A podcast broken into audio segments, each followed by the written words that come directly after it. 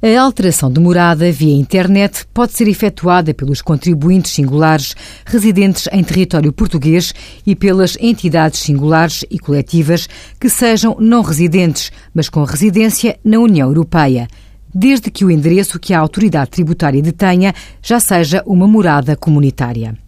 No entanto, esta alteração de morada só pode ser realizada se o sujeito passivo não possui cartão de cidadão, pois, se for esse o caso, a alteração só pode ser feita no balcão do cartão do cidadão.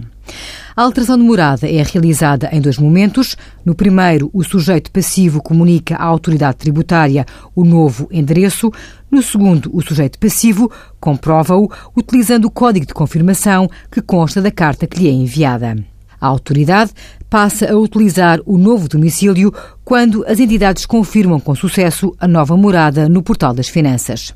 Ressalvamos que a alteração de endereço pode também implicar a alteração do distrito, conselho e ou freguesia, podendo também alterar o serviço de finanças ao qual os sujeitos passivos ficam afetos. Envie as suas dúvidas para conselhofiscal.tsf.occ.pt.